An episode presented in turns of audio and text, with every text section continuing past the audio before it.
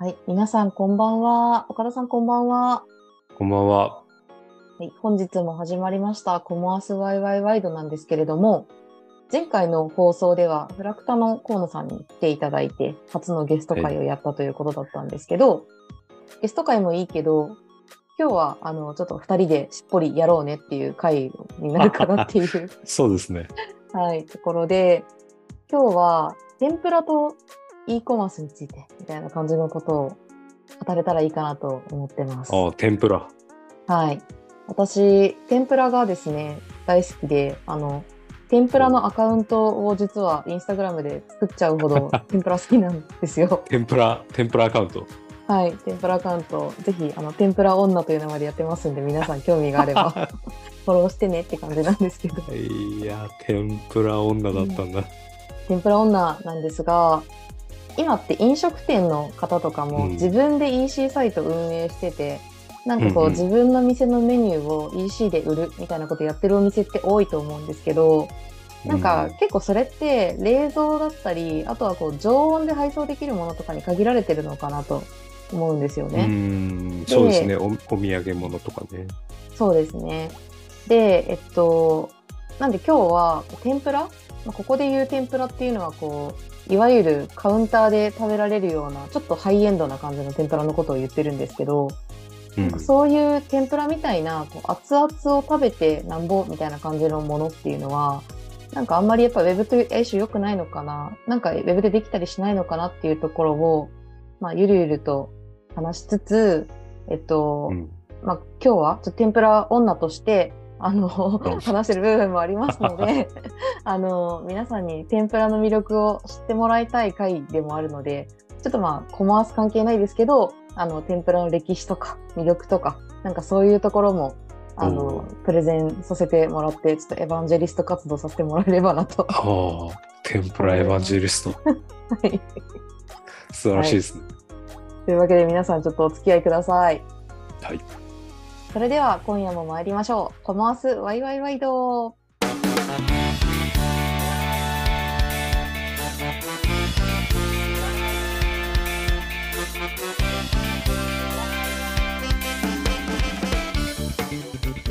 い、というわけで今日は天ぷら会にしたいなと天ぷらを語り尽くしたいなとお思ーっているんですけれすども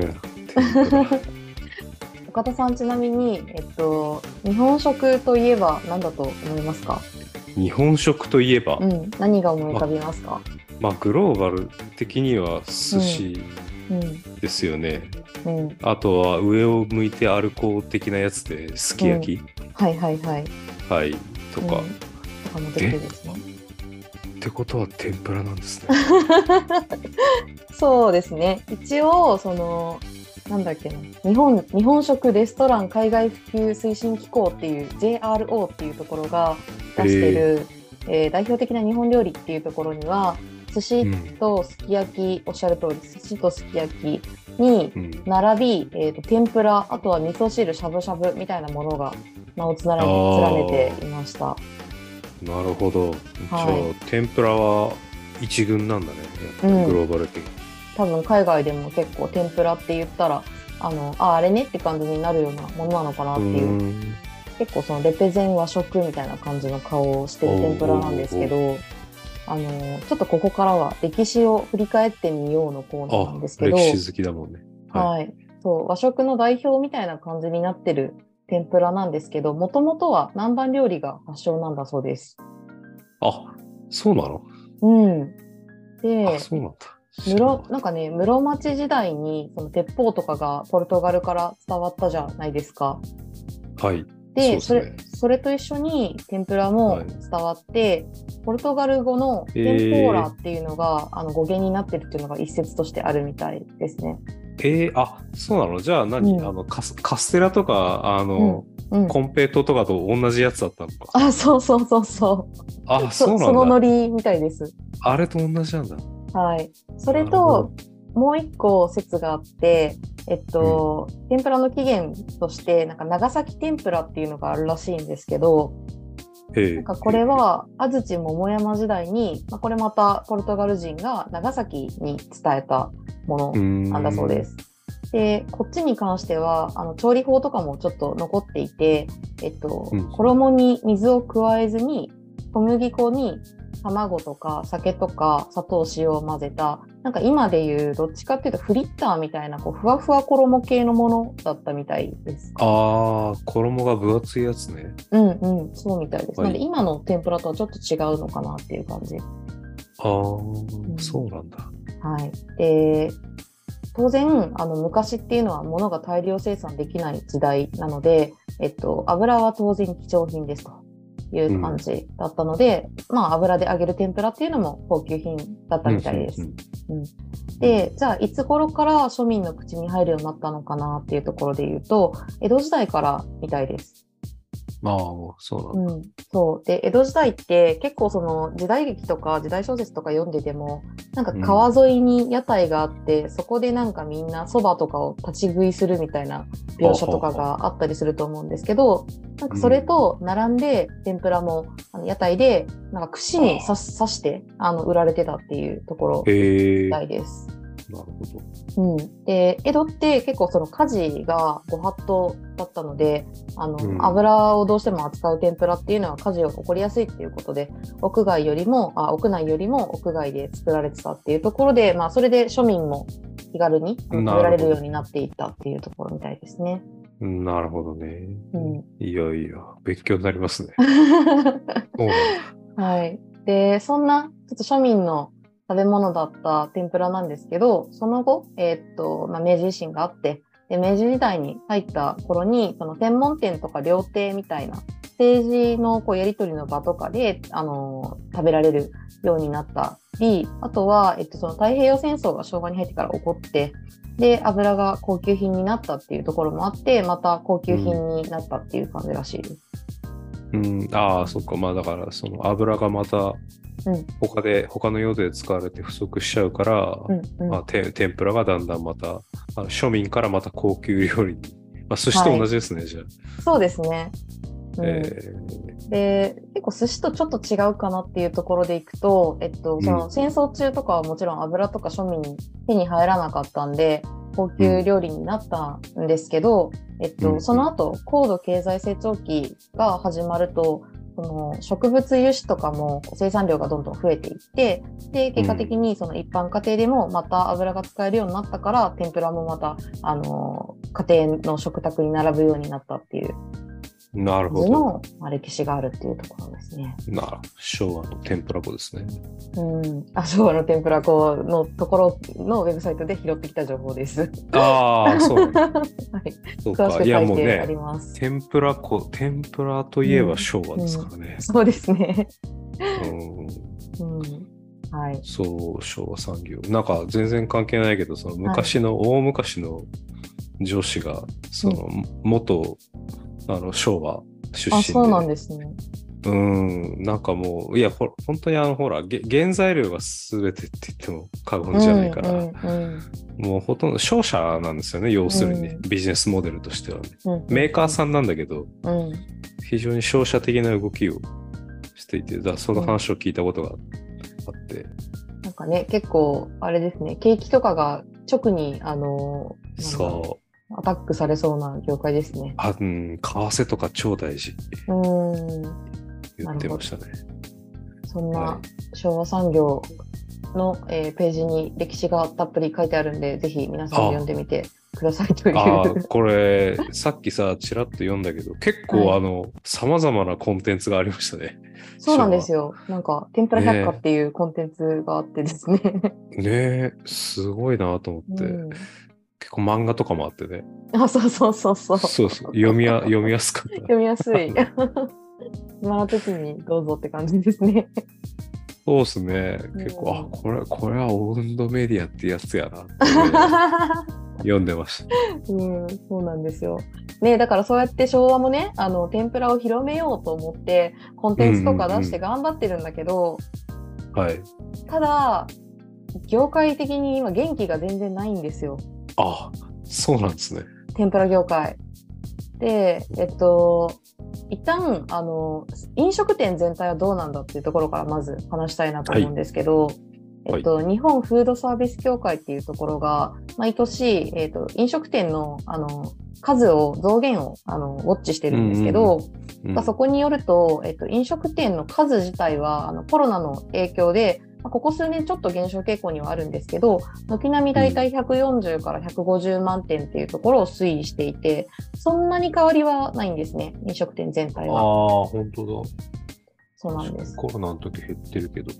また戻してきてんだ。うん、なんか2020年の4月に売り上げが撃沈してる時期がなんかあるっぽいんですけど、ん？あ、2020年の4月。はい。あ、まあ、緊急事態宣言だから、あ、そっかそっか、だからか。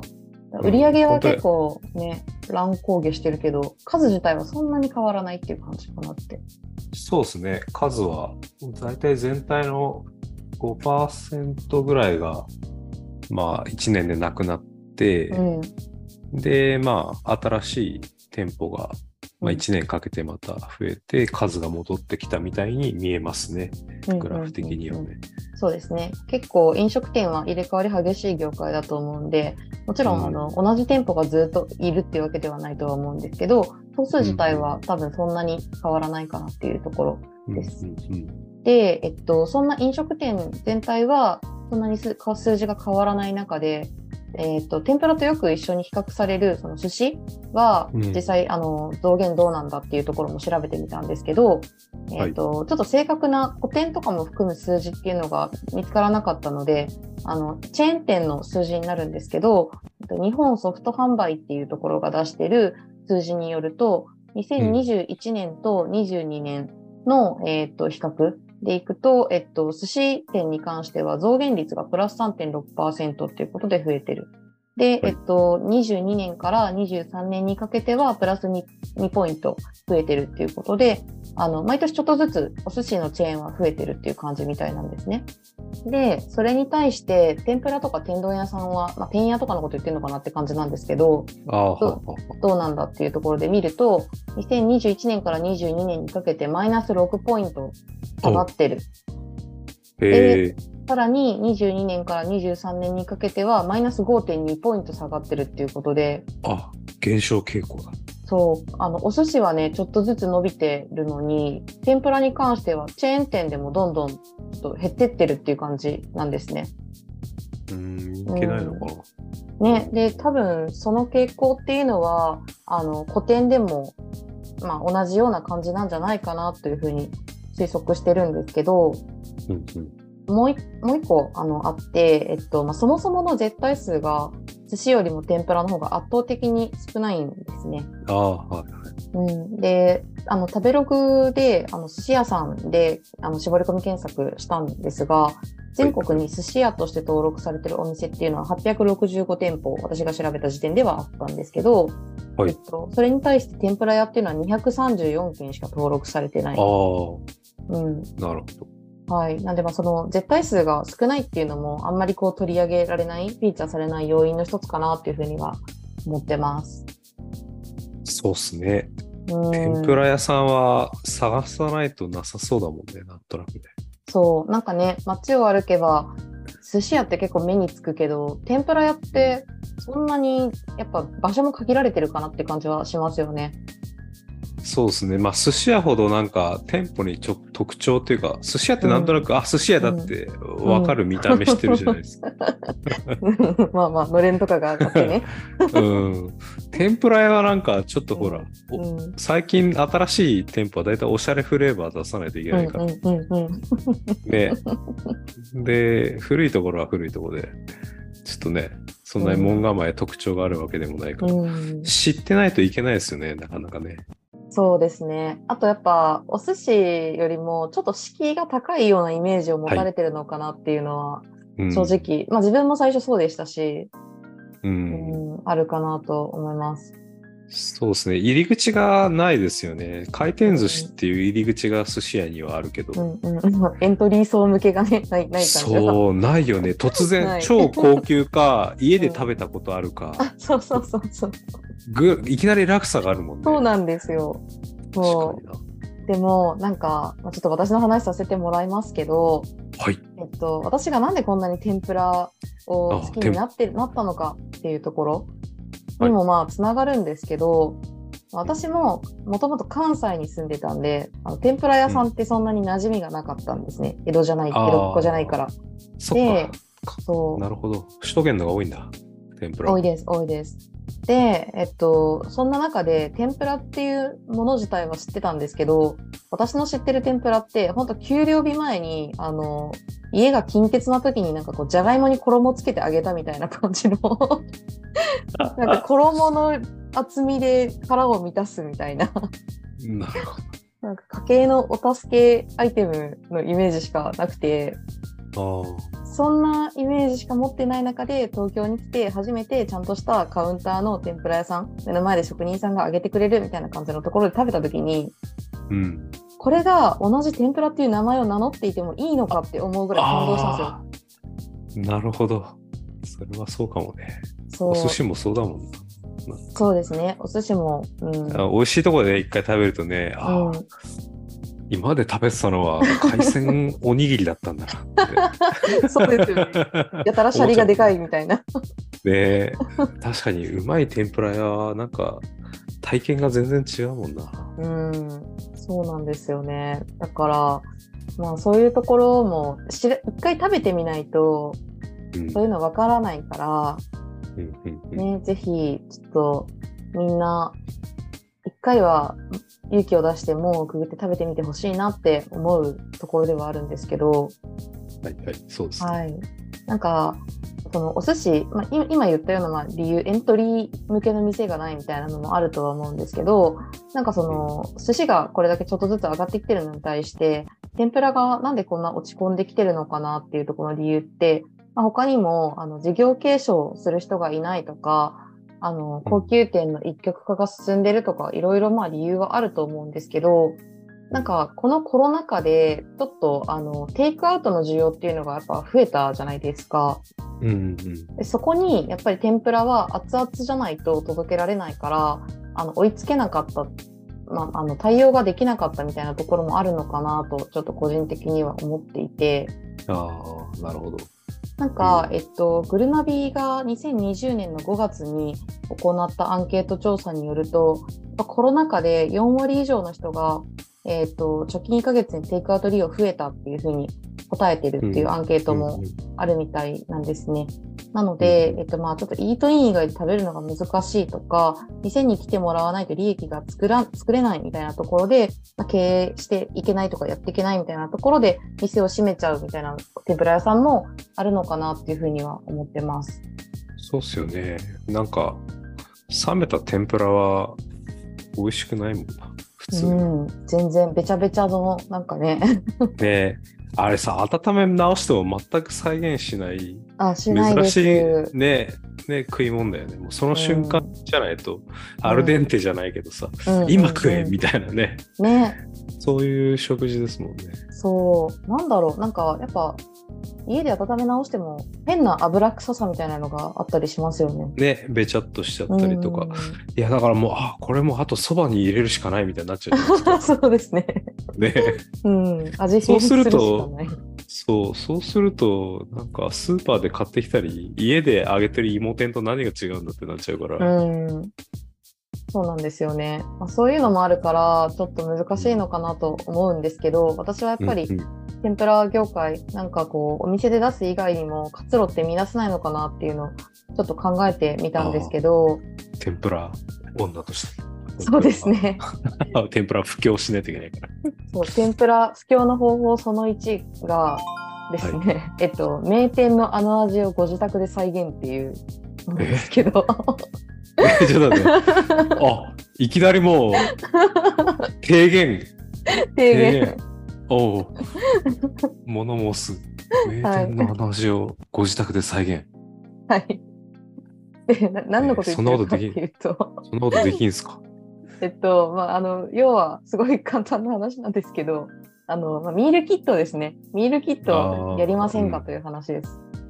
なでるほど。はい、あのまあ、材料と作り方のレシピを提供して自宅で揚げてもらうっていう、うんうんうんまあ、いわゆるミートミールキットのやり方なんですけど、えはい例えばこう似たような業態でとんかつ屋さんの、えっとまあ、超有名店なんかよく食べログとかのあの百名店とかの常連で入ってるあのとんかつの成倉さんとかは、えっと、グルナビとコラボして、えっとまあ、自宅の自宅でお店の味を再現できるようなミールキットっていうのを売られてるんですね。結構いい値段で、うーん。ああ、本当だ。結構するね。そうなんですよ。結構するしなんならあの揚げるのに最適なタニタのデジタル温度計もセットで売ってますからね。ああ、やる気だな。えそうなんですよ。で、まあ、もちろんその天ぷらは結構繊細な職人の技術っていうの必要な食べ物だしあとはやっぱ高級店であればあるほど食材の鮮度とかっていうところも重要だとは思うのであのお店で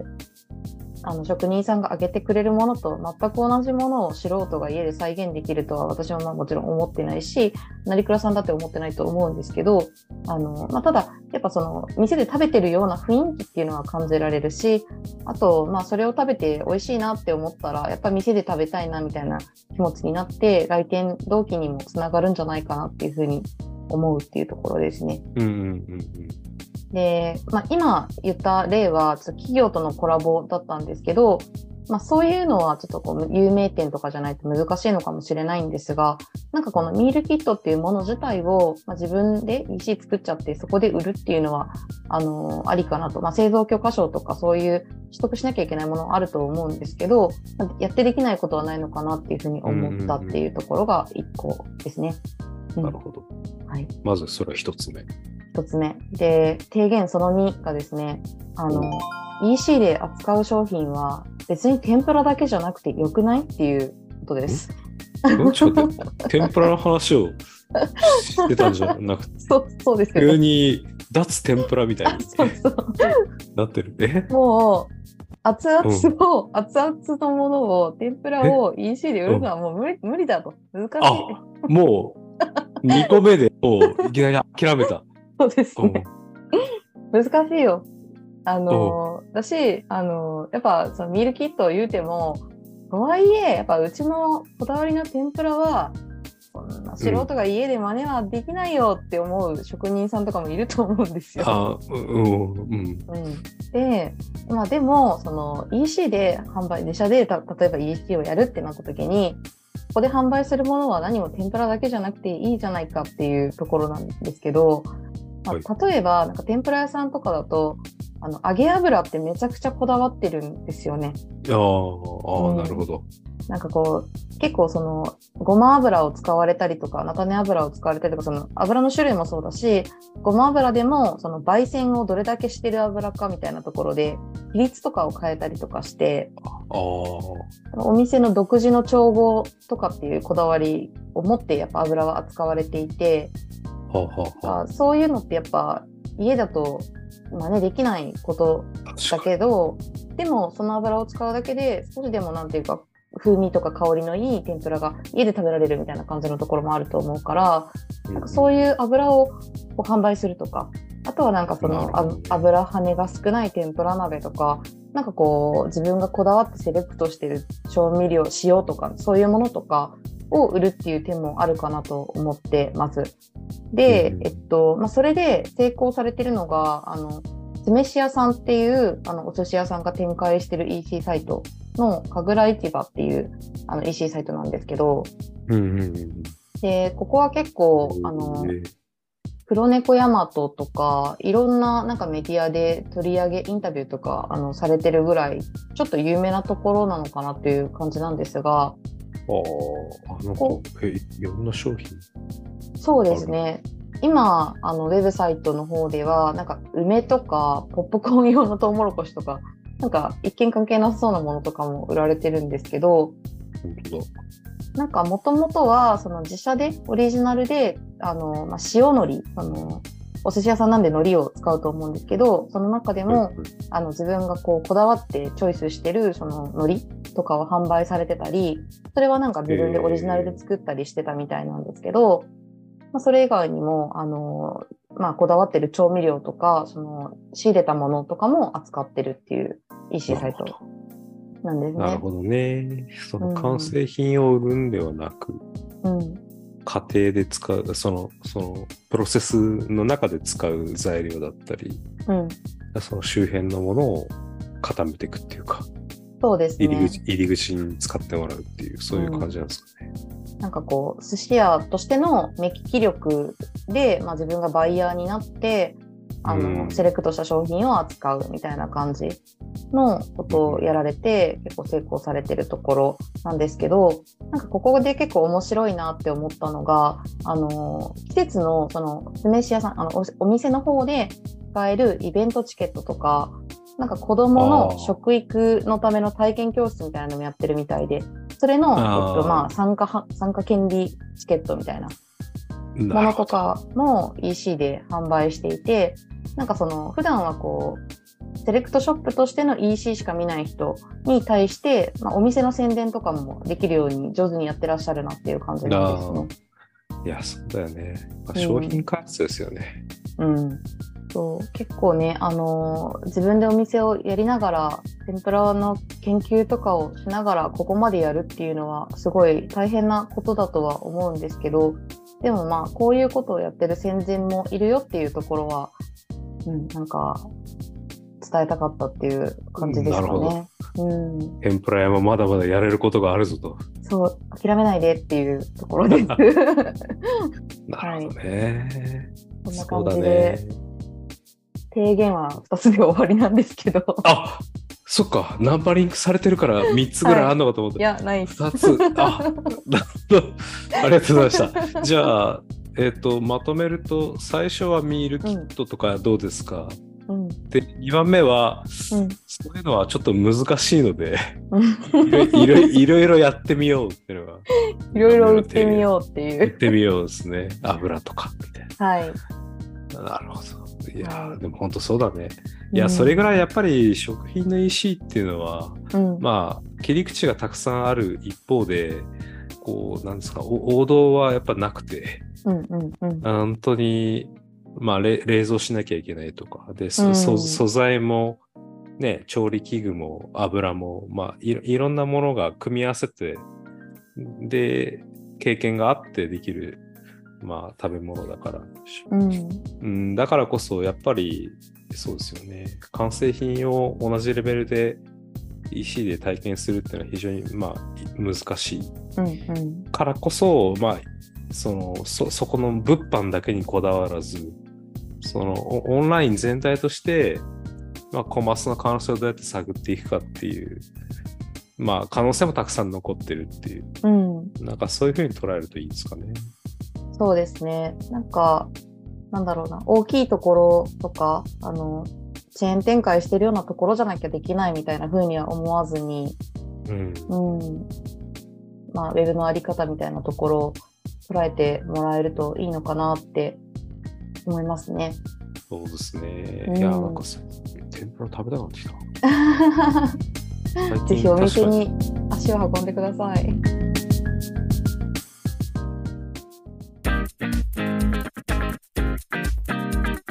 コマースワイワイワイド。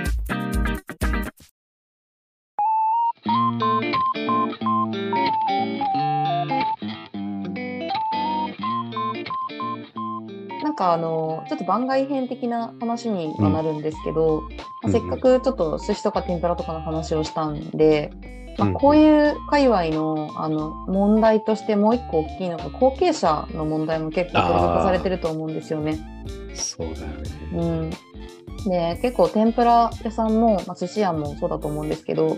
なんかもう70代80代のになってもまだまだ修行中ですみたいな感じのことをおっしゃってる大将とかが現役でこう板場に立ち続けているみたいな感じの？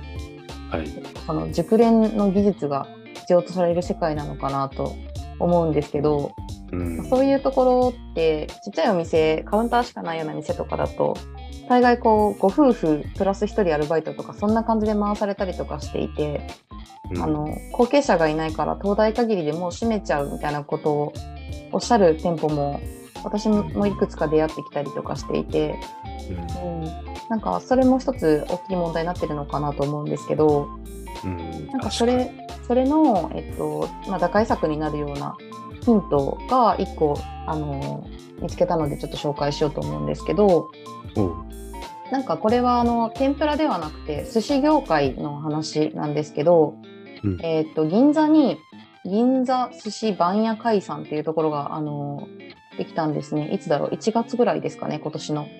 うんで、ここがどういうところが新しいかっていうと、あの、若手の寿司職人さんの育成のために作られた店舗っていう感じえのコンセプトでして、で、まあ、寿司業界もさっき言ったように人材不足で、あとはその修行期間がやっぱ長いっていうところで若手の職人さんが途中でやっぱ離脱しちゃうとか辞めちゃうみたいな感じで、うんあの若い世代の職人が不足してるっていう問題があるそうです。なるほど。うん、でなんでこれまでのその見て覚えろみたいな技は盗めみたいな感じのこう厳しい修行とかをちょっとまあここのお店は変えてあの早々にカウンターに立って実践で学ぶスタイルっていうののために作られたお店。なんですねそうなんですね。うん、なので、えっと、私も実際ここ行ったんですけどあの結構銀座の一等地いいところにあってで普通銀座のその辺とかだと結構その普通お寿司屋さんカウンターでコースとかだとお酒も込みでまあ3万とか4万5万ぐらいするかなっていうところなんですけどうん。ここの場合コースお任せのコースで22品出て8470円っていうすごい安くで食べられるんですよね。結構出るね、22品って。そうですね、えもうお腹いっぱいになるぐらい出ますね。へえ。そうで結構その若手の人に握ってもらうからなんかその技術が甘いところに目をつぶってくれる代ちょっと値引きしますみたいなところもあると思うんですけどうんなるほど。あとはあの結構その仕入れとかも工夫されていてあのコースの場合はもうお任せ1本しかやってなくてなんでまあ食材の仕入れロスとかも少ないからその値段ででき提供できるっていうようなところらしいんですね。うん、で結構、うん、こういうのはあの天ぷらも同じように修行が厳しい世界だと思うんですけどあの、うん若手職人をどんどん育てて業界的にもこう循環させる活気をこうあの取り戻すみたいな意味ではこういうやり方も一つありなのかなっていうのはこの記事を読んでいて思いました。なるほど。いやいや、そうですね。だからこういうふうにちょっとずつ、まあ、やり方を現代的にうん、変えていかないと、うんなかなかね、次の世代にバトンがつながらないよねっていう、まあそういう意味で、なんかすごい面白いトライですね。これだったらね、手が出るから行ってみようかなっていう人は多いだろうし、うんうんうんそうだよね。すまあ天ぷらと同じように寿司もね、高級店いきなり行けないもんね、やっぱり。そうですねこ怖いもんな。怖い値 わかん。ないもん。ね、だって本当に。値段わかん。ないしそのお作法みたいなのもよくわからないからうん、なん。か確かに。箸で食べていいん。だっけなん。か手で食べなきゃいけないのかなとかっていうのも最初わからないからやっぱ緊張しますよね。ね、なん。か厳しい対象のとこ行っちゃうとそうですよね。うん。うん、まあ怒られないまでも、うん。うん、なん。か、あ、歓迎されてない空気を感じてしまうっていうね。そうですねだからまあこういうちょっとこう入りやすいでもあの回転寿司とかとはまた違ったあの体験ができる場所っていうのは、うん、いいんじゃないかなって思います。うん、なるほど。ちょっと今日はこんな話をしたけどおそらく天ぷら屋さんとかはこのラジオ聞いてないような気がするので ぜひ皆さん。はい、どこかであの天ぷら屋さんと仲良くする機会があったら見てみてねと宣伝をしていただけると幸いです。ありがとうございます。はい、ありがとうございます。なんか岡田さんはちなみに好きな、はそういう愛愛のある食べ物ってあるんですか？カレー、カレーか。確かに。カレーです。